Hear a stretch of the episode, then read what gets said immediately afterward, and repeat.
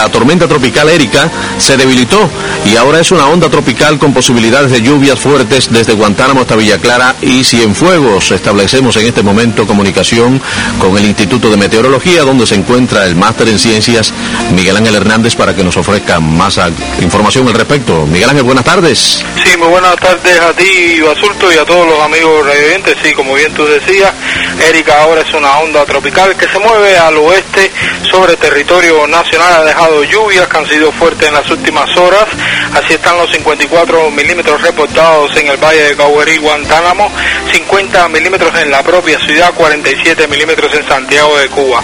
Estas lluvias se van a mantener, o sea, se reitera que las lluvias continuarán, aunque Erika sea una onda tropical, por ello se recomienda seguir las instrucciones y orientaciones de la defensa civil, teniendo muy en cuenta este factor, o sea, las lluvias que acompañan al sistema y que se están agrupando sobre todo el oriente del país donde ya hemos tenido lluvias algo fuertes.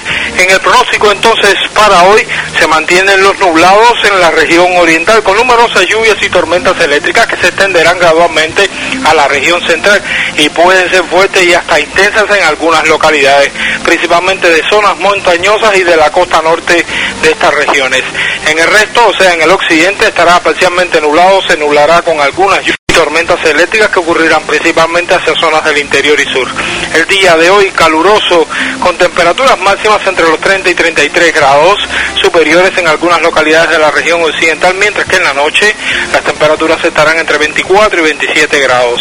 En el oriente soplan vientos del sudeste, velocidades entre 50 y 65 kilómetros por hora con rachas superiores, principalmente en zonas de la costa norte. En el resto del país soplan vientos del nordeste al este con velocidades hasta 25 kilómetros por hora con rachas superiores en la región central. Habrá marejada en ambos litorales orientales, oleaje en el Golfo de Huacanayao, en la costa norte central y poco oleaje en el resto de los litorales. En resumen, mis amigos, se reitera que las lluvias continuarán, aunque Erika sea una onda tropical, por ello se recomienda seguir las orientaciones de la defensa civil, teniendo muy en cuenta este factor de las lluvias que pudieran ser intensas en algunas localidades.